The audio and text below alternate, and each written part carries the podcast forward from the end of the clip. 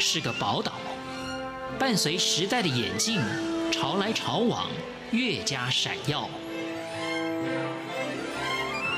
欢迎收听《潮台湾》，发现台湾的美好。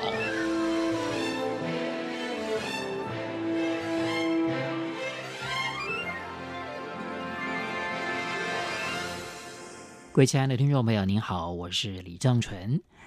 那我们今天要访问的这位来宾林立青，长时间在工地这样的环境里面工作，让他曾经一度以为他的人生就是这样周而复始，一天一天的过。然而他在网络上用文字所抒发的在工地环境当中所经历的人生百态，却为他自己的人生带来了不一样的可能。他的第一本书。做工的人引起了广大的回响跟关注，所以有了第二本书《如此人生》，他关注的面向更广了。今天节目当中，我们就请林立青来告诉我们他写作的初衷，以及他希望传达什么样的讯息。更重要的是，他对自己的人生又有些什么样的想法呢？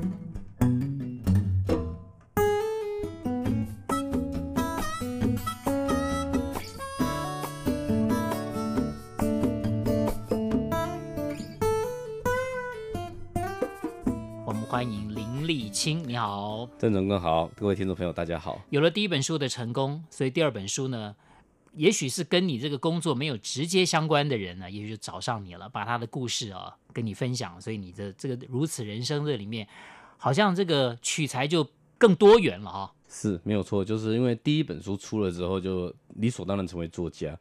那我就写着写着，那有一些人就会说，你为什么没写我？大家可能以为我写的故事，大家会说是不是太长，或者是不够长？不对，身边和他有类似经验的人都说，你为什么写的不是我？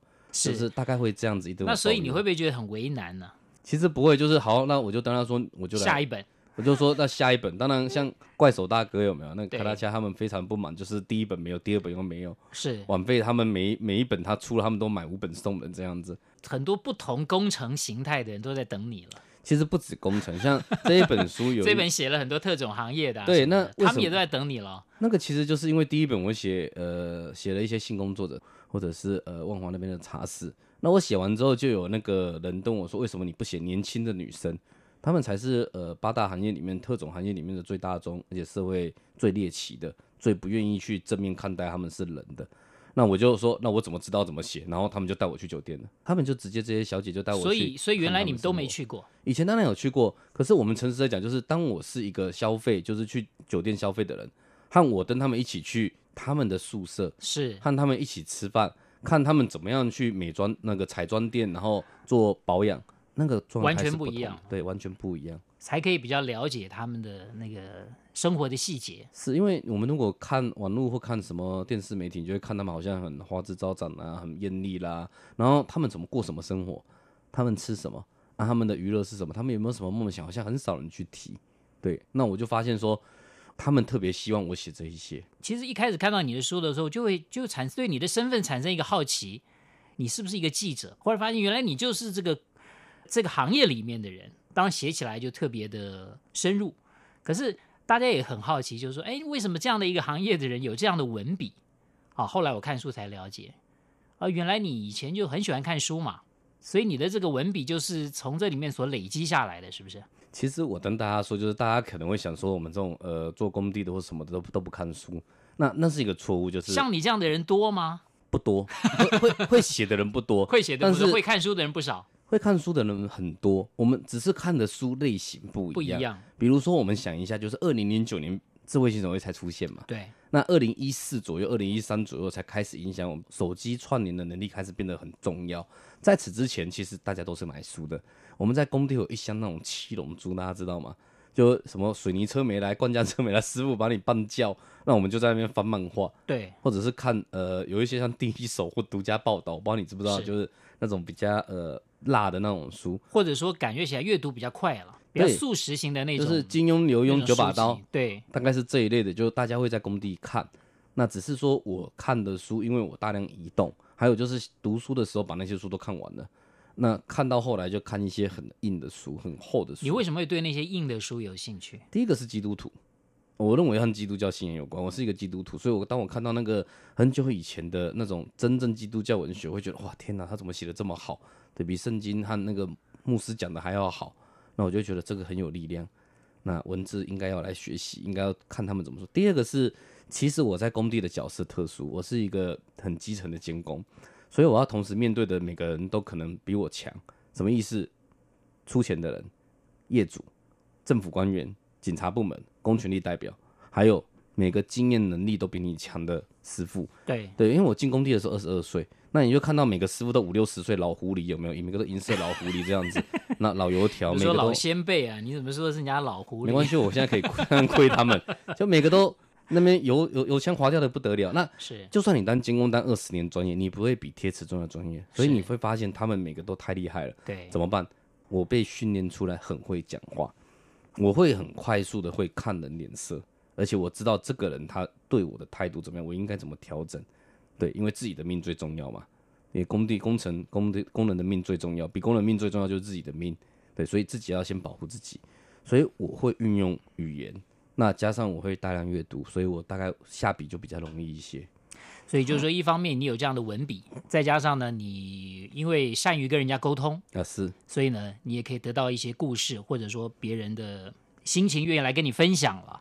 也许有的监工就做不到这一点了啊。对，可是因为他可能就公事公办，其他他完全不跟工人互动的，可能有这样监工。有，可是因为我是那种很小公司的监工，就我们学历很差嘛，所以就只能去那个呃很没规模的公司，就你没有那个架子可以摆。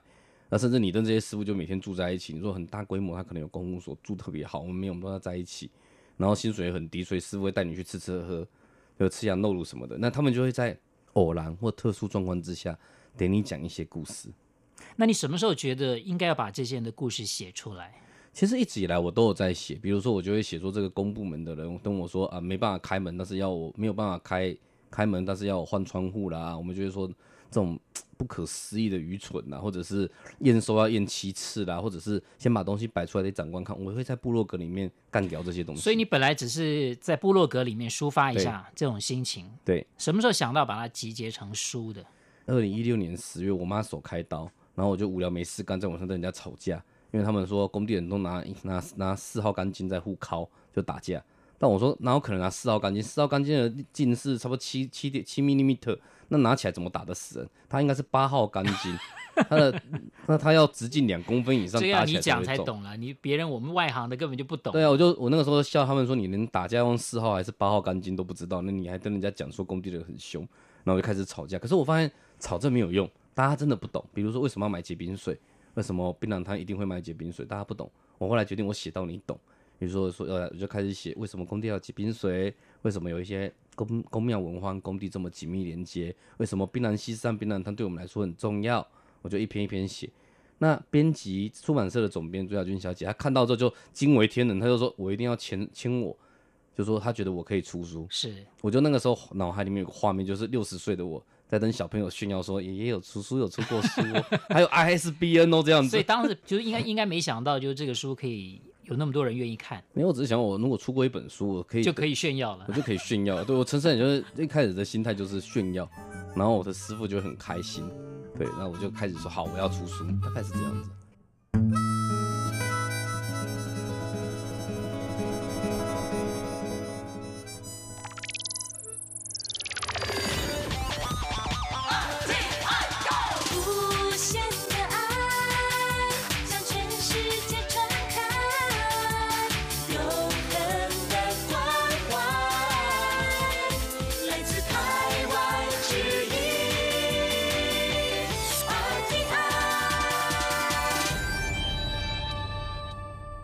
当中访问到的是林立青，他的两本书描写的都是台湾社会，可能是比较边缘族群他们的一些人生的辛酸血泪，我们忽略掉的呃小人物的故事。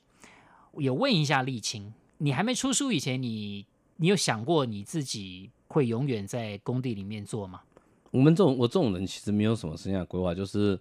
跟公司闹不开心就换公司，反正待遇都一样，但走到哪都一样，差不多烂，所以也没什么好那个特别 care 的，对吧？那我那个时候其实事实上是想说，我就出出看，然后看人生会接下来干嘛。只是这样而已。对，在你的周遭、你的同学、你的朋友里面，大家是不是都差不多是这样的发展？大家差不多啦，就有的时候跑到别人，然后后来发现好像土木系的学生当监工，人家比较愿意录取，就去吧。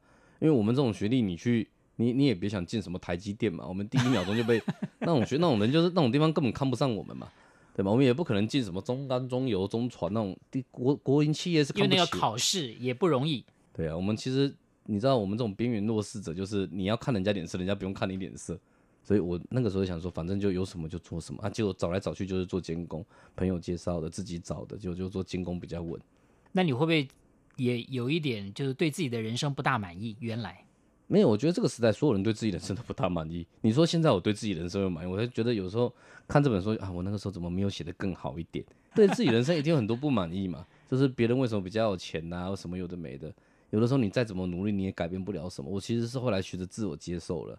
可是现在你会不会有更大的梦想了？其实没有，我现在还是没有梦想，我到现在还是悲观。我今天早上去帮朋友处理那个婚姻平权嘛。对啊，我其实根本觉得说这个东西，这个跟你有什么关系呢？哦，其实我刚才就完，其实没有什么太，就纯粹是认识这些朋友，他们投入的很辛苦，是。然后我觉得我应该支持他们的梦想。所以现在有很多那种不相干的这些这些领域的事情都会找到你了。对，什么都会找我，就他家被拆迁也会找我。那你会不会觉得不堪其扰，还是会觉得呃也 OK？有的时候可以处理就处理，或者是他真的触动到我什么，比如说我觉得哦这是普世价值，我觉得我应该要站出来发声，我就会去。像是我猜，我下个月又要跟一群街友在一起，哦，因为他们那个街麦和街友团体正在努力要让大家看到弱者，那我就说好，那我就去。就是我其实是会被周遭人的影响，我认为值得记录的，我还是会贡献心力。但有的时候没办法沟通，我就会放弃。那你说你不太喜欢人家把你冠上一个弱势者的代言人，那你希望你是一个什么形象？你？我期待我就是一个会书写真实的人，就是每一个人，你不要认为他是神，也不要认为他。那所以你应该除了写那种劳工阶层的人以外，其实你也可以把触角放广一点嘛，写一些别的行业的。因为虽然说你是因为当然在这个工程领域是很熟悉了，可是因为你现在接触多了嘛，啊，你的文笔也是很犀利嘛，就不知道为什么我写这些就写的没那么好，也没那么。我其实，在第二本、第一本书就有想要写一些什么。或者是那些呃工程管理的经理级的人或者故事，是是是，然后一秒钟就被编辑刷掉了，就是觉得嗯这写的一点都不好看，或者说编辑觉得不需要你来写，啊、对他们自己很会写，让他们自己写，或者他们有可以找到别的人写，对啊，啊再来是我觉得写那个的动力很弱，就我不觉得那个呃我有义务一定要写，没有，我就觉得好吧，就来写写看，可是写出来就不觉得好玩，所以你还是有一个，就是说希望你自己写的东西能够对社会有一些。产生一些影响嘛？我觉得我应该要写的是，呃，让社会更多理解。可是如果说我本身的理解度不够，我写不好。我如理解不深，我也写不好。那如果我只是要吸引大家版面，那不如不要写。和我能深入接触什么人有很大的关系。对我而言，书写就是让更多人看到，让先让更多人理解。至于它会产生什么正面的，我们不敢保证和确定。我只能确定说，你看了作品之后。你可能会改变一点原本的观点。那你觉得大家原本会有些什么错误的所谓的负面印象吗？就我每一本书都希望说可以破除掉一些旧有观念，比如说公庙都黑道，不是的，公庙它本身就是在那边，它就是一个社区团体的集合体，信仰中心是来者不拒。那我也会告诉大家说，如果你觉得工地里面药酒很低俗不对，它可能是台湾记录当代劳工形印象的最好作品。哦，药酒的广告。它是记录当代劳工最好的影像作品，比任何的文学作品价值都还要高。你现在应该想不到什么劳动部长或者是总统在讲劳工的影像，你有印象的？你绝对记得周润发五百的广告。对对对对，那我就是让大家知道你的观点是错的。我告诉你为什么？因为这些我看到的真实是如此。我们也期待。这个林立清啊，未来能够帮我们写出更多更多的故事，是希望啊，这个每一本都是像第一本一样 畅销。好，那就可以不用回去工地了，我就乖乖写作。可是这样其实也蛮累的。好，谢谢立青，谢谢你，谢谢郑成哥。